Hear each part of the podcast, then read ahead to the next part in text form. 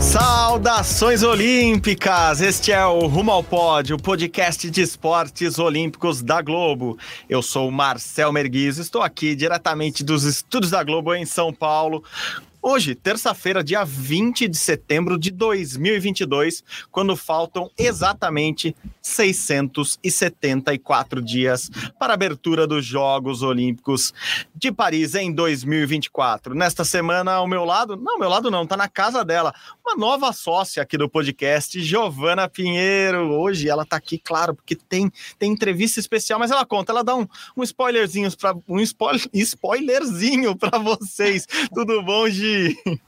E aí, Marcelo, todo mundo que está acompanhando a gente aqui, né? Primeiro, obrigada por poder estar tá aqui de novo, né? Sempre uma, uma alegria sócia, participar. Sócia, sócia. É, já já tô chegando aqui. Cheguei, já fui chegando, fui chegando. É, acho que hoje um motivo mais do que especial, né? Acho que para quem acompanha aí os esportes olímpicos com a gente na semana passada, a gente teve uma matéria publicada.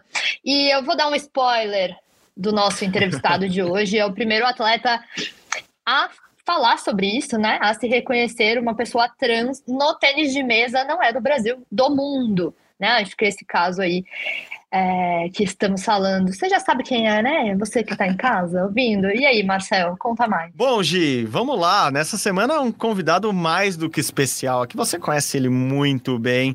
Nosso público vai conhecer um pouco mais hoje de Luca Kumahara, mesa tenista com participação em três Olimpíadas, dono de medalhas em Jogos Pan-Americanos e hoje presença aqui no Rumo ao Pódio, diretamente do sul da Espanha, que já me deixa com muita inveja, muita mesmo.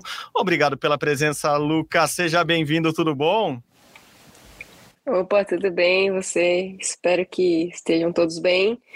E eu que agradeço a, o convite para participar aqui com vocês do podcast. Boa, boa. Temos muita coisa para falar aqui. É, Giovana, especialista no assunto, mas eu queria falar primeiramente, primeiramente, primeiramente, parabenizar Giovana pela reportagem no GE. Globo. Quem quiser, vá lá ler. Tem muitos detalhes, muito, muito, muito legal mesmo. Vale a leitura. O Luca vai falar um pouquinho dessa, dessa mudança na vida dele, como atleta, mas eu queria começar parabenizando, porque quando a gente marcou, no dia que a gente marcou esse podcast, Luca, tava falando com a Giovana, eu falei, Giovana, olha o que tem de tão legal aqui. A primeira convocação, já como Luca Kumahara para os Jogos sul-americanos que vão ser agora em Assunção, no início de outubro, lá no Paraguai. Como foi, Luca, ver pela primeira vez é, o seu novo nome, assim, estampado oficialmente numa convocação de seleção brasileira. Já é, eu lendo a reportagem da Giovana e ela me contando muito, me chamou muita atenção quando você falou do de se olhar no espelho e se reconhecer. Eu imagino quando você vê seu nome lá numa convocação importante, seleção brasileira, você liderando ali uma equipe é, de uns Jogos Sul-Americanos, evento do COB, COB com uma equipe grande, dando muita importância para o evento. É diferente diferente ler o, o, novo nome lá estampado oficialmente em algum lugar agora, referendando essa tua mudança. Obrigado de novo pela, pela participação aqui. Eu queria saber como que, como que tá esse sentimento de ver a convocação para os Jogos Sul-Americanos já como Luca, como a Rara. Bom, eu acho que para mim o que mais é, um ponto mais assim crucial acho que foi quando postaram o prazer Luca Kumahara, né? foi mais porque daí foi realmente a primeira aparição, né? A segunda depois da matéria do Gé, mas como Luca Kumahara e a convocação eu sabia que ia sair dessa forma. Daí eu não sei se por causa disso eu já sabia é, o que esperar. Mas quando postaram lá o prazer Luca Kumahara, que para mim foi mais assim, sabe? Deu um, foi a sensação de acho que agora eu cheguei para o mundo me ver como eu sempre me vi, sabe? Então, é, o que mais me o que mais me traz essa sensação, acho que é ver as pessoas me tratando no masculino, sabe? Mais do que o nome em si, talvez, porque a questão do nome eu ainda tô me adaptando também, né? Tá sendo um processo para mim, assim, de por mais que eu não me identificasse, principalmente com o gênero do meu, novo, do meu nome morto, é, era, era a forma como as pessoas tinham me tratado a vida inteira, né? Então eu tô passando uhum. por esse processo também de me desligar do nome morto e tal. É, às vezes até faço tentando, não aqui, né, agora porque aqui as pessoas já me chamavam de outro jeito e as pessoas aqui estão se adaptando super rápido ao Luca, então, mas assim, em casa, por exemplo, que às vezes o meu pai que tem mais dificuldade de, de ter essa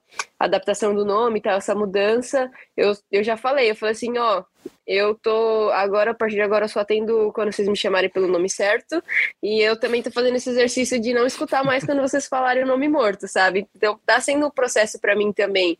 É, e acho que isso é importante as pessoas saberem, né? Porque todo mundo fica meio assim com medo de errar e tal. E eu, eu falo sempre para as pessoas, eu falo, meu, o que importa é a sua intenção sua intenção é boa e você erra sem querer, é normal, tá todo mundo acostumado a me tratar de uma forma, né, é, desde sempre, então é normal esse processo, essa adaptação e tal, e enfim, é, também tô me acostumando com o novo nome.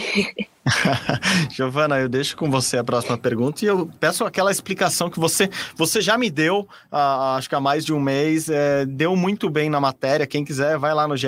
Globo, é, tem lá como a Rara muda de nome e é o primeiro atleta trans do tênis de mesa, tênis de mesa mundial, não é só brasileiro. Então, a gente está falando com, com, com um atleta dessa importância. Então, deixo com você, Gil, essa, essa explicação. Conta um pouquinho da matéria, conta um pouquinho do Luca e, e solta a sua primeira de muitas perguntas. Eu sei que você quer fazer muita pergunta aqui também, vai lá. Olha a responsabilidade, ter que, ter que explicar aqui, não imagina.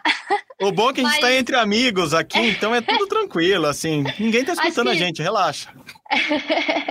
acho que a gente, a gente vem falando bastante né, da matéria, acho que estamos completando aí uma semana no ar já, é, com, com a notícia, a gente, enfim, conversando sobre o tema. Acho que é importante a gente destacar toda essa percepção, né, da gente falar sobre, sobre isso, e, enfim, e da gente aprender mesmo, né, Marcelo? Acho que a gente estava uhum. falando uhum. isso. A entrevista com o Luca desde o começo foi assim, né? A gente aprendendo muito o Guilherme Pereira, que foi comigo fazer a, a matéria, a matéria que é, ainda vai para a TV ainda, é, mas já já está no site. Então acho que a gente aprendeu muito e a gente também é, é, teve muitas lições, digamos assim, né? De, de tratamento, de ouvir, enfim, além do Luca, os amigos, o treinador, é, a, a, própria Laura também ali representando é, as meninas da, da seleção, é, enfim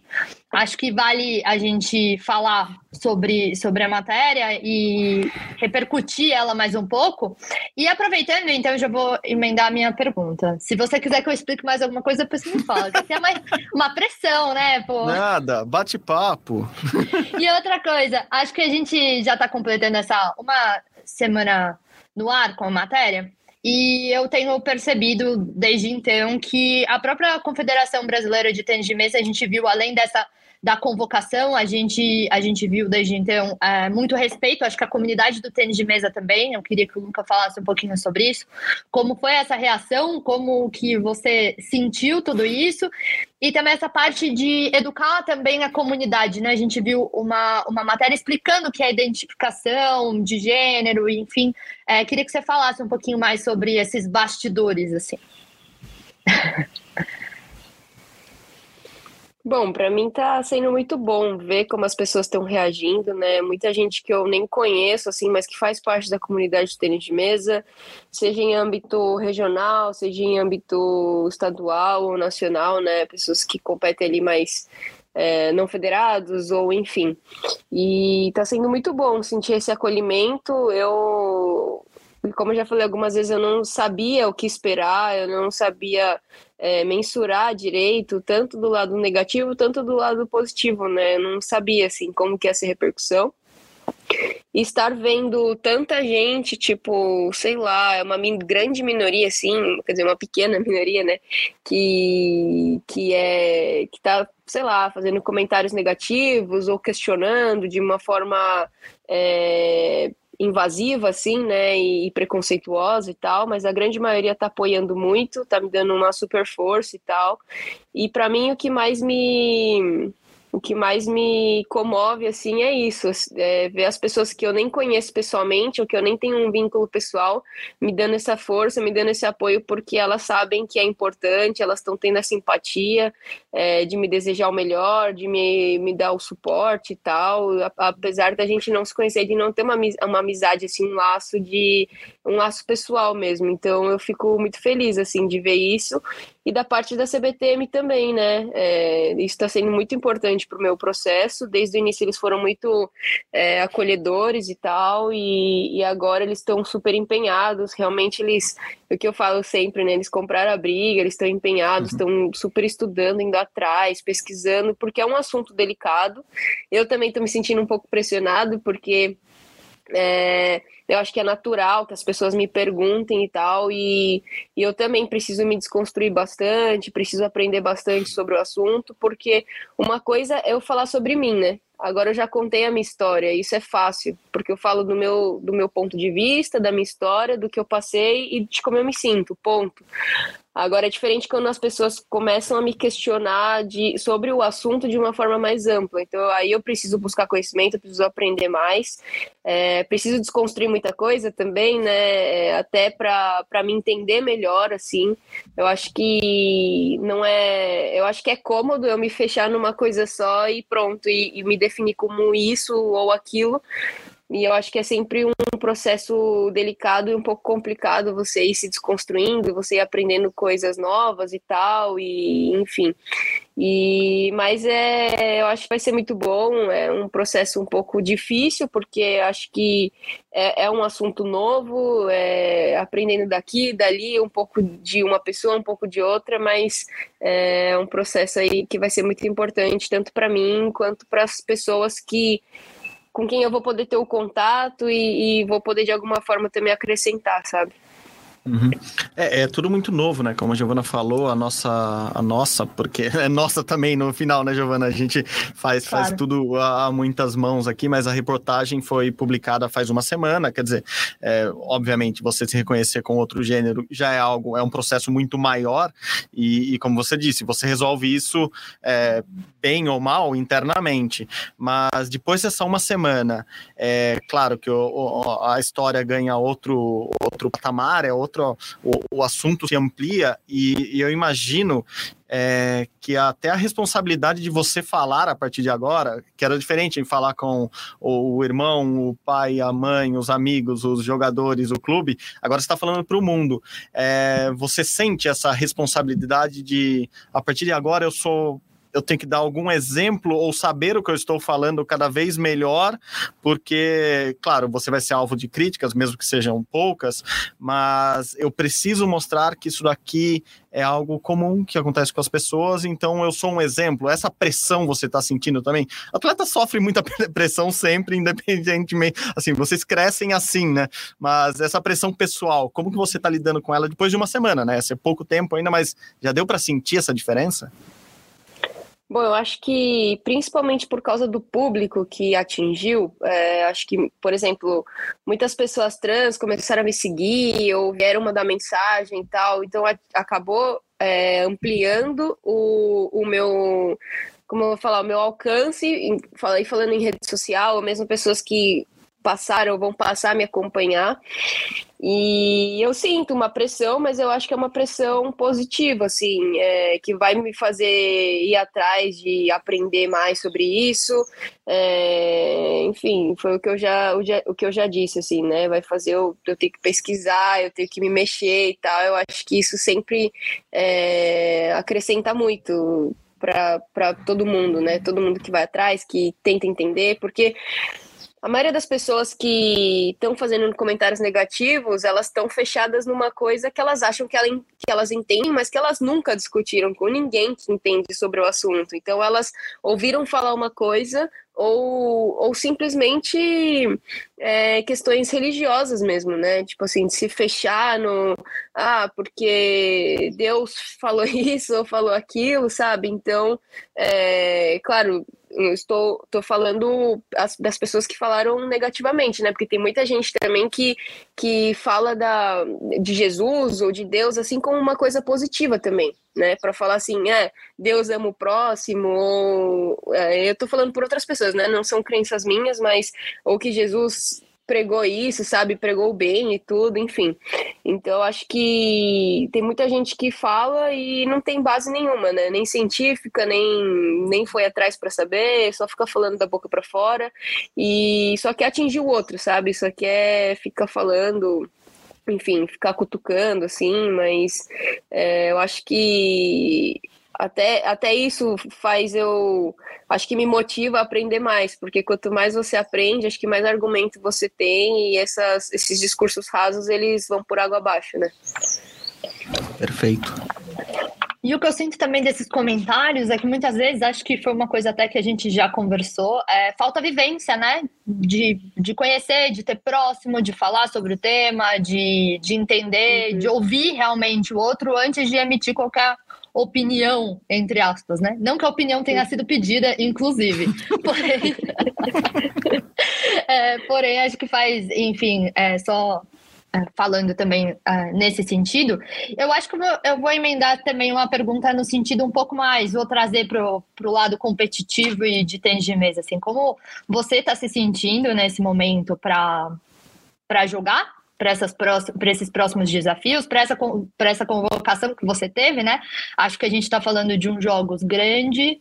Acho que você também vai encontrar muitos outros atletas que, enfim, você é, tem contato via rede social, mas que acaba encontrando nesses momentos assim é, de grande competição. Então, como você está se sentindo? Eu acho que o, o, relato que a gente teve, né, quando a gente foi gravar era, nossa, o ambiente está muito melhor, está todo mundo bem e tal. Então, queria que você desse um relato também como você está se sentindo agora e como que você está é, projetando essas competições desse ano. Bom, eu acho que em relação a isso, pelo menos até o momento, eu não tenho nenhuma mudança em relação a expectativas e em relação a sensações. Eu acho que eu só vou descobrir na hora. Eu só vou descobrir, tipo, se alguém vier me perguntar sobre isso, se alguém vier falar sobre isso comigo, principalmente se vier de outros esportes, assim, eu acho que vai ser mais impactante. Porque muita gente já. Muita gente, algumas pessoas, né, os meus principalmente mulheres, né, as minhas amigas mais próximas do, do tênis de mesa de outros países já sabem, já sabiam, então não foi tipo uma notícia assim super para elas. E acho que vai me eu vou sentir mais assim alguma coisa diferente se outras pessoas de outros esportes, né, outros atletas vierem falar comigo. Mas daí a gente vai descobrir se vai acontecer, se não vai. A princípio, é, acho que as minhas sensações estão iguais a antes, assim, as mesmas sensações que eu tinha antes de campeonato, tal. Acho que indo para uns jogos sul-americanos, onde eu tenho uma certa responsabilidade ali com uma equipe jovem, e falando do campeonato individual também, eu também tenho uma responsabilidade, eu acho que é lidar com isso, é... mas aí já não tem nada a ver com com tipo a repercussão da matéria, com a transição e tudo, eu acho que são coisas normais, então acho que por isso que eu acho que tá tudo dentro do normal. E eu não sei, né? Eu vou descobrir depois se isso vai impactar de alguma forma ou não. Eu ainda não sei. Como eu disse já, eu não sei mensurar direito. Vamos ver. É, eu acho que esportivamente, né, Gi, a gente tem a expectativa que sempre teve de ir lá ganhar, jogar bem. O Brasil está num momento ótimo no tênis de mesa, então é, é, um esporte que a gente acompanha cada vez mais de perto pelos resultados, tanto no feminino quanto no masculino. E, mas assim, tirando a parte competitiva mesmo ali na mesa, acho que externamente a gente já vai começar a ver diferenças e eu vejo isso aqui internamente, por exemplo. A gente quando conversava sobre os Jogos Sul-Americanos falava, ah, o Brasil vai com quase 500 atletas, ah, o Kobe quer mandar a delegação mais forte possível. Ah, e vai o Isaquias Queiroz, vai Ana Marcela Cunha, ah, vai sei lá quem, vai sei lá quem. Agora a gente fala, vai Luca Kumahara. Assim, já tá na nossa lista de, de atletas a ficar é, com, de olho ali, prestando atenção mesmo, porque obviamente vai ter, e pela proximidade, né, os jogos é daqui, são daqui duas semanas já, então é, tem uma proximidade do tamanho dos jogos, a importância que o Brasil está dando para esses jogos, e lógico, é um, é um nome que, que tomou uma relevância também externamente além da, da competitividade ali do, da mesa mesmo. E, e eu queria falar um pouco com, contigo, Lucas, sobre isso. Assim, é, a partir de agora, ou seja, até Paris, planos normais, não muda nada na sua vida, não está mudando. É, especificamente nada rumo às próximas Olimpíadas. Mas é, pós-Paris, é, tem algum outro pensamento, algum plano diferente para sua vida ou não? Vamos tocar a vida de mesa tenista agora do jeito que estava vindo até o momento que está tudo bom? Bom, isso vai depender de como as coisas forem acontecendo até lá. Se chegar a Paris e eu continuar, sei lá, pensar que eu ainda tenho algo para aportar e que isso é a prioridade para mim, é, pesando, né, um lado a, a a hormonização e, e a carreira no feminino, aí segue o jogo, mas não sei, eu vou ter que descobrir. É, a gente está com uma equipe um pouco renovada, né? É, principalmente o, o que entrou agora como nosso técnico, está sendo bem legal trabalhar com ele. E enfim, eu vou descobrir no caminho se, se chegar depois de Paris e eu falar, ah, não, acho que mas eu vou ter já quase 30, né? Então não sei. Vamos ver o que, que vai acontecer. Ah, tá vocês velhos, vocês, é vocês, Giovana, essa geração velha aqui. Eu vou pegar minha bengala e sair aqui do rumo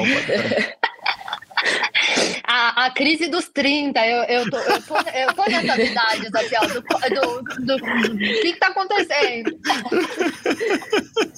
Não, só para explicar, né, Giovana, é, o Luca ainda não fez nada da hormonização, então não há mudança nenhuma ali no, no corpo, no físico, no, no é, em tudo. É, até pra, vou emendar essa pergunta porque me fizeram e eu, eu vou te repassar.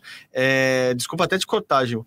É, tem muita mudança, porque vocês treinam juntos, tem muita mudança entre jogar com homens e mulheres, assim, uh, qual é a mudança fundamental? Tem, tem uma mudança de força, tem uma mudança de tática, é, muda muito jogar entre homens e mulheres ou não? Então, no geral, é, assim, eu vou generalizar, generalizar bastante, sim, sim, sim. tá? O, os meninos, eles jogam, o masculino, né, joga um pouco mais afastado na, da mesa, no geral, assim, com a bola um pouco mais forte, é, o feminino mais rápido, é, só que eu realmente estou generalizando, porque tem bastante exceções, sabe? Tipo, igual o português, que tem tanta exceção que... A regra tem um monte de então, exceção. É, Aí eu, não, eu teria que, sei lá, talvez fazer uma pesquisa para colocar em números e até talvez uhum. quebrar minha própria teoria aqui que eu tô falando Sim. de modo geral, né? Porque enfim, tem, eu acho que muito disso é construído. Até tô até falando aqui, refletindo sobre o que eu tô falando, porque tem muito do que é construído, porque se a gente for pegar em números, talvez nem seja isso, né? Então eu não sei, já corrijo o que eu acabei de falar. Mas, é, mas assim, eu no geral, eu sinto quando eu jogo com, com os meninos, eu sinto o ritmo mais confortável para mim. Não sei se por ter treinado com os meninos a grande maior parte da minha vida, é o ritmo da bola, a comodidade do jogo, aí eu não tô falando de resultado, uhum. é, mas a comodidade de, sabe, de como a bola vem e tal, no geral, eu me sinto mais cômodo para jogar com os meninos. A, a grande maior, a, a maior diferença que eu sinto que Claro que isso vai ser sempre a maior diferença em termos de nível também. Por exemplo, se você joga com uma pessoa mais fraca uma pessoa mais forte, normalmente a pessoa mais forte ela vai ter o início de ponto muito, muito melhor. O saque, a recepção do saque, a primeira bola. É isso que dita o nível da pessoa normalmente. Não é se bate bonito, se bate um monte de bola. Bater um monte de bola, a grande maioria das pessoas conseguem fazer, principalmente em treino. Agora, esse início de ponto é crucial para você, sabe, nível mais forte, nível mais fraco. E aí o que eu sinto grande diferença é que a grande maioria, assim, grande, grande maioria dos meninos sacam roubado. Eles sacam meio que é, roubado que eu falo é ilegal mesmo. Por exemplo, é, no tênis de mesa... Eu achei que era uma expressão assim, a saca roubado, eu achei que era uma expressãozinha, não, é roubado mesmo, não pode fazer. Não, é, tipo, tem uma, uma das regras do saque, especificamente, é que você tem que mostrar a bola pro adversário a hora que você toca na, com a raquete. E a grande maioria dos meninos, eles escondem com o braço esquerdo, é, no caso de uma pessoa destra, né, eles escondem com o braço que eles jogam a bola. Né? E, e isso traz uma grande dificuldade para receber o saque deles porque você não consegue ver como ele tá tocando na, bol na bolinha direito. Então, assim, eu tô falando já, treinei na, em vários lugares, e em todos os lugares acontece a mesma coisa, seja nível fraco, seja nível forte.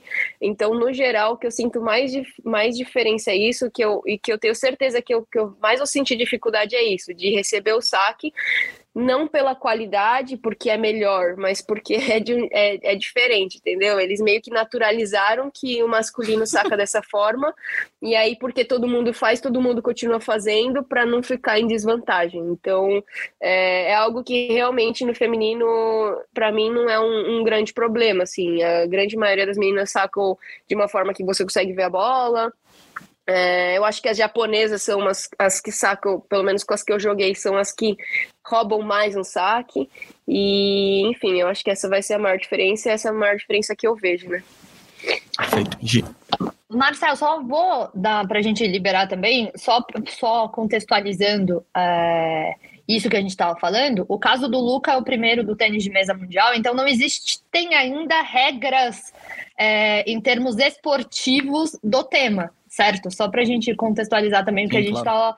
falando na matéria. Então a gente começa hoje, né? Que nem o Luca estava explicando. Ah, imagino, quero, mas a gente não sabe nem que regras o tênis de mesa uhum. é, vai delimitar para isso, para que, enfim, exista um, é, digamos que não é a palavra correta, mas um enquadramento, entre uhum. aspas, uhum. na, na regra para que haja essa, essa mudança. Era só isso.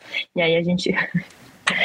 É, tá, Não, tudo sendo, tá tudo sendo construído, né? E eu acho que você vai ser muito ouvido nesse processo, certo, Lucas? Você teve alguma, uhum. alguma procura do, da, da Federação Internacional ou vem tudo via CBTM? Eles vão procurar essa semana, parece. Hoje eu falei com o João e eles ah. e eles estão querendo falar comigo e aí eles vão me, vão falar comigo essa semana. Legal. Sim, Boa. sim, é isso. É ser a, a, o pioneiro, quebrar barreiras, ser, ser, ser, o primeiro em fazer alguma coisa, é, acaba acontecendo isso. Você, você não sabe nem para onde vai, porque ninguém nunca passou ali, né? Assim, quando, é, ele vai falar assim, quando isso aqui era tudo mato, eu cheguei.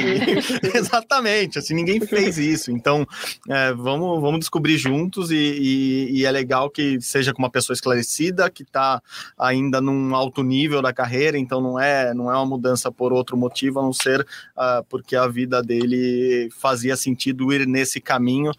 Que eu posso desejar daqui é toda a sorte do mundo, que, que os haters sejam cada vez menos, que a gente entenda cada vez mais. É, é, a opção das pessoas, a vida das pessoas, o caminho que as pessoas tomam é, é, é, diz respeito a eles e que os fãs sejam cada vez mais. É isso, que todas as comunidades possíveis, é, não só a do tênis de mesa, a LGBTQIA, do, do rumo ao pódio, enfim, todo mundo conheça o Luca como a gente conhece pessoalmente, como jogador e certamente estaremos torcendo aqui.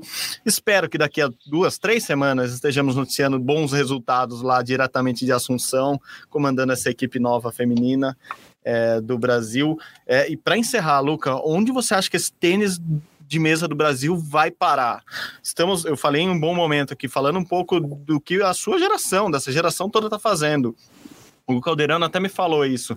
É, as pessoas falam muito de mim porque, óbvio, eu cheguei no top 10, eu tô muito bem, é, é, eu cheguei onde nunca ninguém tinha chegado, mas assim, se você olhar o que a Bruna tá fazendo, é absurdo também. O que a seleção masculina fez, o que a seleção feminina fez. O que, que você acha que vai acontecer com esse tênis de medas do Brasil? Vai vir medalha na próxima Olimpíada? Não, não tem barreira, assim como você não tem, não tem onde, não vai parar tão cedo. O que, que você tá esperando? Olha, eu posso ser um pouco pessimista ou você quer Ih, uma resposta ah, bonita? Ah, não, eu quero. Pô, claro que não. Eu quero a sua resposta você mais realista, total. Não. Cara, eu acho que, assim, por um lado, é, a minha geração, né, a nossa geração mostrou que com investimento a gente pode muita coisa, que para o Brasil despontar como como geral, assim, todos os esportes ou a grande maioria deles no mundo, é, o que falta é investimento. Então, acho que investimento que a gente teve. A, a gente não é uma. Eu, eu vejo assim, a gente não é uma, uma geração mais talentosa ou uma geração mais. Não sei, a gente teve mais investimento, isso é muito claro. A gente teve investimento pré-Olimpíadas do Rio, que foi um investimento nunca visto e que provavelmente a gente nunca mais vai ver, e por isso é minha resposta é, pessimista, porque é, a gente não. Mesmo foi investido muito e não foi realmente construída essa ideia de que o esporte precisa de investimento.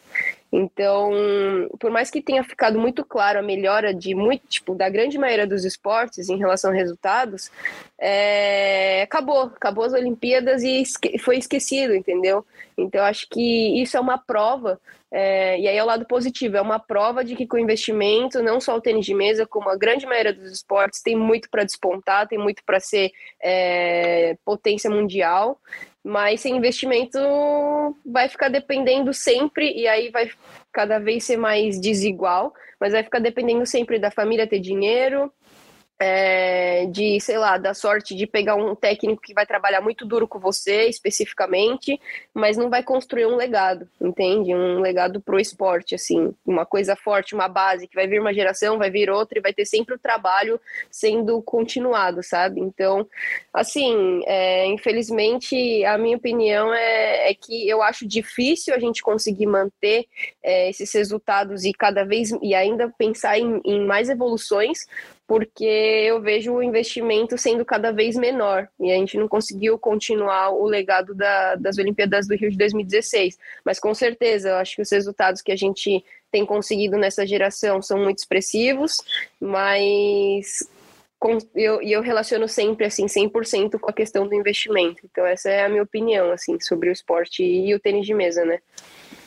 Não, perfeito, perfeito. E, e é algo bem-vindo ao Rumo ao Pódio. É algo que a gente sempre fala aqui, que o pré-Rio 2016, 2015, até 2014 ali, não só a galera que ia para aquelas Olimpíadas, mas a base tinha muito dinheiro para viajar. Assim, é nunca é, juvenis, infantis até uhum. competiram, treinaram fora e tiveram tanto acesso à informação, uhum. a treinamento, a dinheiro, a viagens, quanto naquela época, e que isso possivelmente duraria a Olimpíada do Rio, a Olimpíada de Tóquio, que era muito é, colada ali, mais uma Olimpíada, mas a gente falava assim, ah, a próxima Olimpíada lá em Los Angeles, ou depois, a gente não tem a menor ideia como vai ser. Exatamente uhum. isso que você falou, assim, é, ou a gente é, fica esperto e, e, lembra que só veio porque só chegamos aqui pelo caminho que a gente construiu, ou a gente não tem mais é. caminho, né?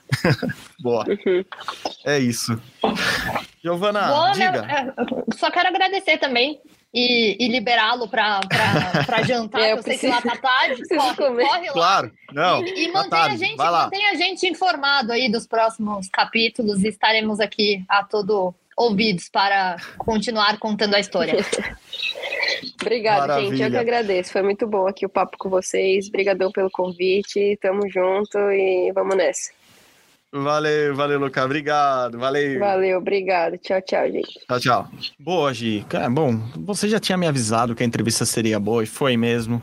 É muito legal ter o Lucas aqui, muito legal ter você aqui. E vamos falar de outros esportes que aconteceu muita coisa nessa, nessa semana, mas vamos ter que dar aquela resumida aqui. Lembrando que Guilherme Costa não está aqui conosco hoje, mas semana que vem ele volta para o Rumo ao Pódio. Gi, vamos falar de cara do Mundial que acabou de acabar Mundial de Ginástica ginástica rítmica, a gente está falando aqui de fatos históricos, a seleção brasileira de ginástica rítmica conseguiu um resultado histórico no fim de semana, foi quarta colocada, quarta colocada, eu, eu, sempre sofro com os quartos colocados, Gi, tem que assumir aqui, quarta colocada na prova de cinco arcos, é, ainda foi quinta colocada no geral, lá no Campeonato Mundial da modalidade, né, de ginástica rítmica em Sófia, na Bulgária, é, como eu disse, o melhor resultado da história do Brasil, ele muito perto do pódio, só registrando o nome de quem estava lá das ginastas Bárbara Galvão, Débora Medrada, Duda Aracaque, Gabriele Moraes, Giovana Silva e Nicole Pírcio.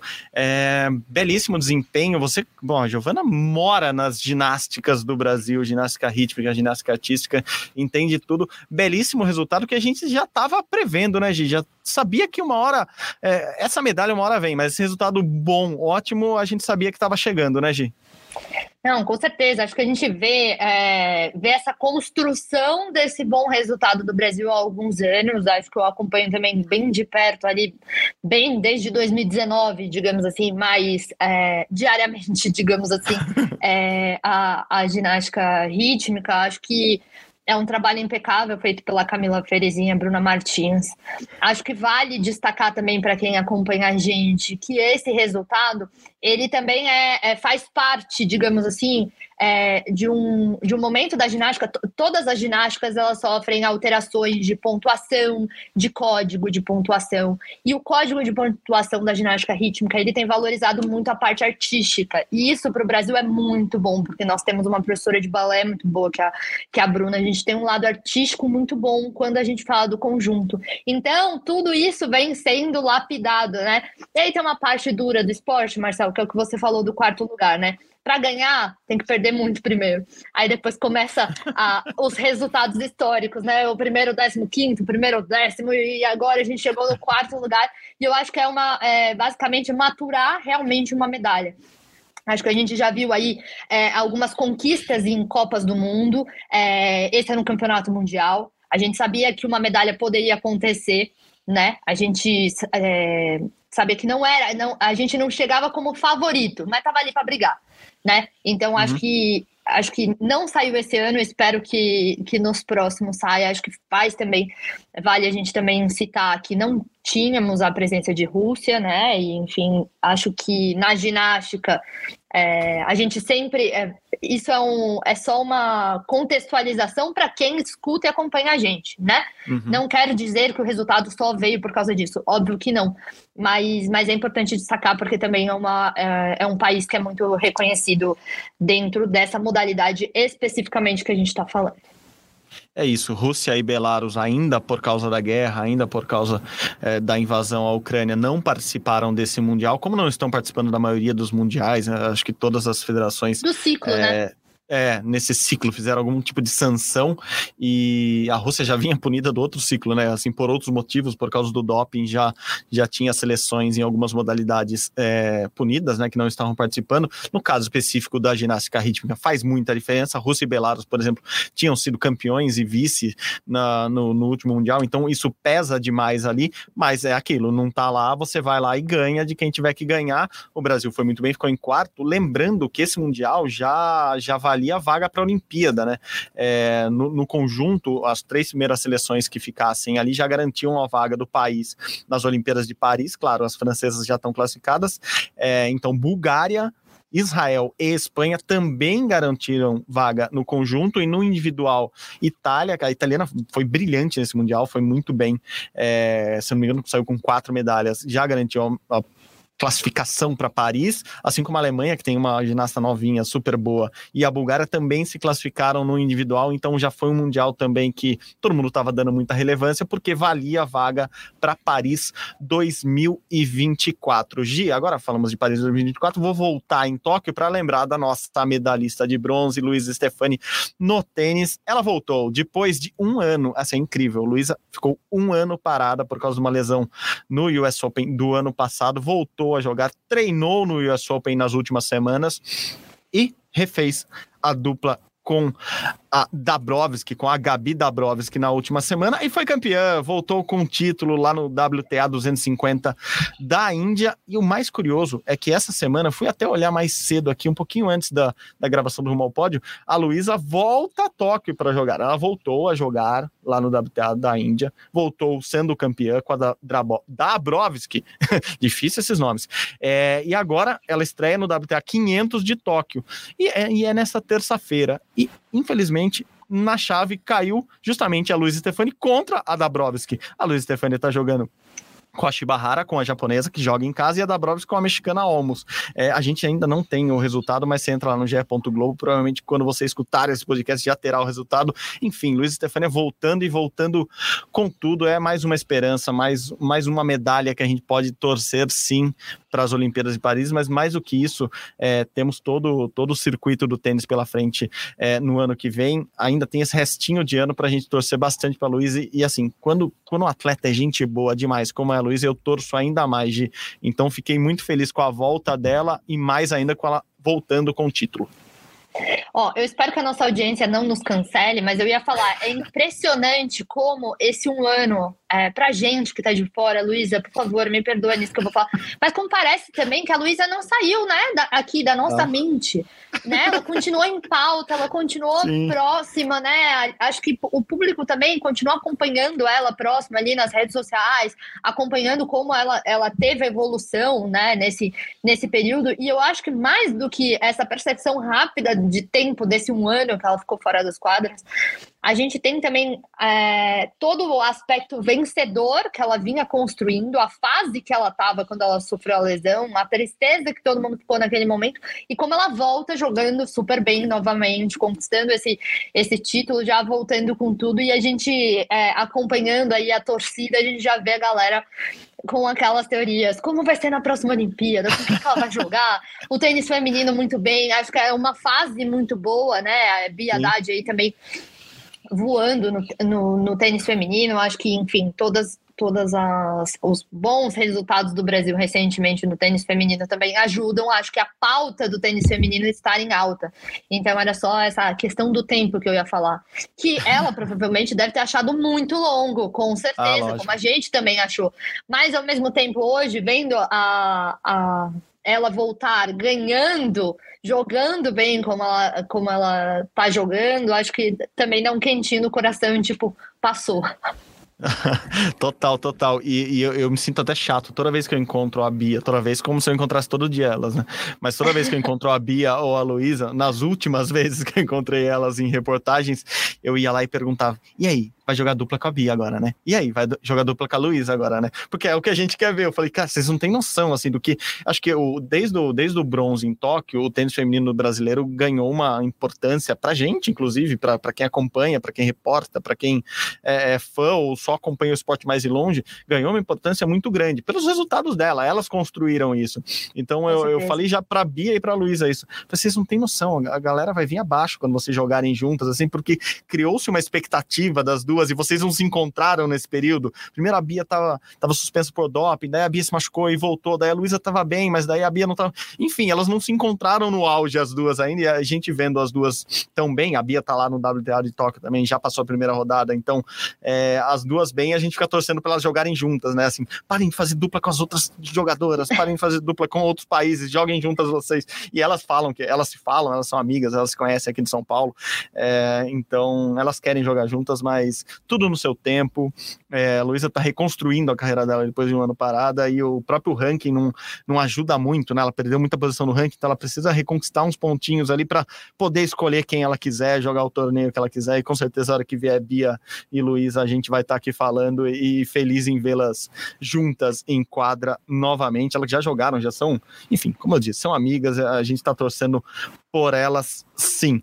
É, Gi, vamos dar de assunto aqui para outro esporte rapidinho que teve final no final de semana. A Globo transmitiu, o Sport TV transmitiu, o STU tá rolando, né? Teve o STU em Recife e Raíssa Leal, a fadinha, que pediu para não ser chamada de fadinha há uns quatro anos, mas eu continuo falando isso. Eu sempre acho que ela tem 11 anos e que ela é fadinha, mas eu vou continuar chamando de Raíssa Leal.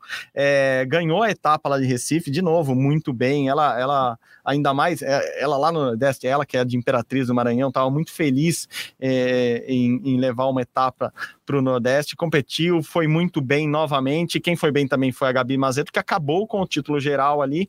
É, a gente que vai ter, não vão ser mais mundiais, né? O Mundial de Parque e o Mundial de Street é, perderam essa chancela da Federação Mundial, mas vão acontecer grandes eventos agora do STU no, no Rio no, no início de outubro. É, Raíssa cada vez mais ganhando fãs, que ela sempre teve, mas ela só amplia isso e ganhando torneios, né? Todo torneio que ela entra agora, ela, ela consegue tirar alguma coisa para surpreender. A gente ainda se surpreende com ela, mas ela sempre surpreende com alguma coisa boa ali na, na pista, então mais um título para ela. E é impressionante como ela não sente pressão, né? O quanto o público, a energia, o lugar só impulsiona ela, que é tão real, jovem real. de idade, a, a, fazer uma coisa diferente, a impressionar a galera. Acho que a gente sempre fala isso, né? O público comprou o skate na Olimpíada, né? existia aquele temor de como isso vai se encaixar, e para mim foi um encaixe perfeito. Assim, acho que a galera amou, os skatistas amaram também. Acho que foi um casamento feliz, né? Tem, tem sido um casamento feliz, digamos assim. E eu acho que essas etapas no Brasil quando a gente fala tanto de impulsionar o esporte olímpico do Brasil, né, educação esportiva, a oportunidade do pai levar o filho, né, uhum. ou a mãe levar uma Total. criança para assistir é isso, né? É poder ver a Raíssa de perto, é poder, tipo, sair da tela e enxergar aquele, é, aquele ídolo, né? Aquela ídola que você fez ali de perto. né, ver é, isso. Acho que a gente tem visto isso nos eventos, nesse pós Olimpíada, então ter a oportunidade de ter um evento no Nordeste agora também para acontecer no Rio de Janeiro, né? Acho que é a oportunidade de aproximar ainda mais uma modalidade queridinha do público, exatamente do público, né? Quase devolver ao público tudo que eles estão colocando de, de energia também. Então, eu acho que isso é muito positivo. A, a, a Raíssa tem surpresas, né? Impressionando, enfim, mandando manobras é, incríveis e levando essa etapa.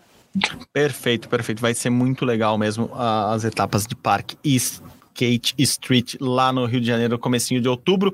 Bom, para encerrar então rumo ao pódio de hoje, Gi, vamos falar um pouco do que ainda não aconteceu. O Mundial Feminino de Vôlei começa nesse final de semana. A seleção feminina brasileira já está lá rumo à Holanda, rumo à República Tcheca. O Brasil ganhou amistosos da, da Alemanha no último final de semana, está bem. José Roberto Guimarães com todo mundo muito sob controle ali.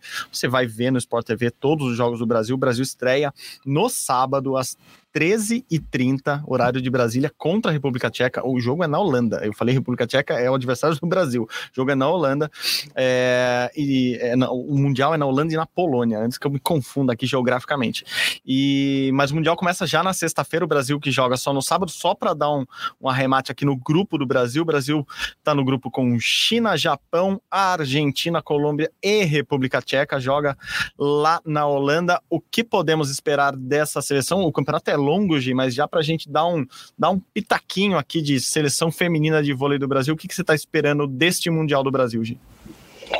Olha, você já ressaltou muito bem o quanto o Zé tem o grupo na mão, o quanto, enfim, testes foram feitos. Acho que a gente falou disso também, né, em um outro podcast também que eu participei, que desde a Olimpíada até agora também o Zé tem trabalhado uma, uma renovação, né, trabalhando e testando, aproveitando esses amistosos para isso. Então, acho que o público do vôlei, a gente sempre fala, é muito fiel. A gente já teve o Mundial é, masculino, enfim, e o que isso faz? Só cria mais expectativa para a gente acompanhar o feminino agora.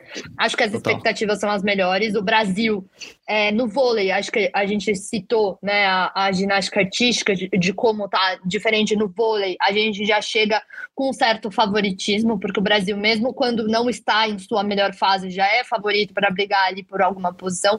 Enfim, Acho que as expectativas são as melhores. É claro que a gente sabe que tem adversários difíceis, que é uma competição longa, que é uma competição que desgasta também, né? Enfim, uhum. por, por todas as logísticas possíveis, mas que o grande público está ansioso para acompanhar e aguardando essa estreia que vai acontecer no sábado.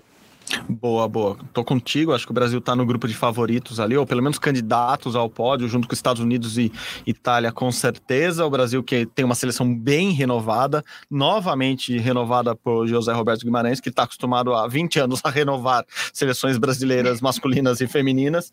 É, mas essa seleção já, já mostra resultados bons. Claro, tem o pilar ali da Gabi e de outras jogadoras, mas é uma geração nova. É, acredito que o Brasil tem tem sim muita chance de conquistar uma medalha, mas a gente vai falando aos poucos nas próximas semanas dessa seleção de vôlei que já está na na Holanda e a gente vai trazer tudo aqui no Rumo ao Pódio, pode ter certeza. Gi, é obrigado famoso... de novo pela parceria, hein? Diga, diga. É o, é o famoso torcedores calma, né? Um dia de cada vez, uma aí. calma, tem um mês de Mundial ainda. É e eu que agradeço estar aqui de novo, Marcel. Até uma próxima. Obrigada pelo, pela oportunidade, o espaço, o convite. E contem comigo. Seguimos por aqui. Sempre, sempre. Brigadão de novo. Giovana Pinheiro, que produziu esse Rumo ao Pódio junto comigo nesta semana. A edição ficou a cargo de Lucas Garbelotto, a coordenação é de Rafael Barros e a gerência de André Amaral. Você encontra nosso podcast lá na página do GE. Vai lá, ge.globo barra Rumo ao Pódio. Você ouve este e todos os outros episódios ou no seu agregador de podcast, no seu tocador favorito, assim como no Globoplay. Muito obrigado de novo pela companhia, pessoal. Saudações olímpicas. Tchau, tchau.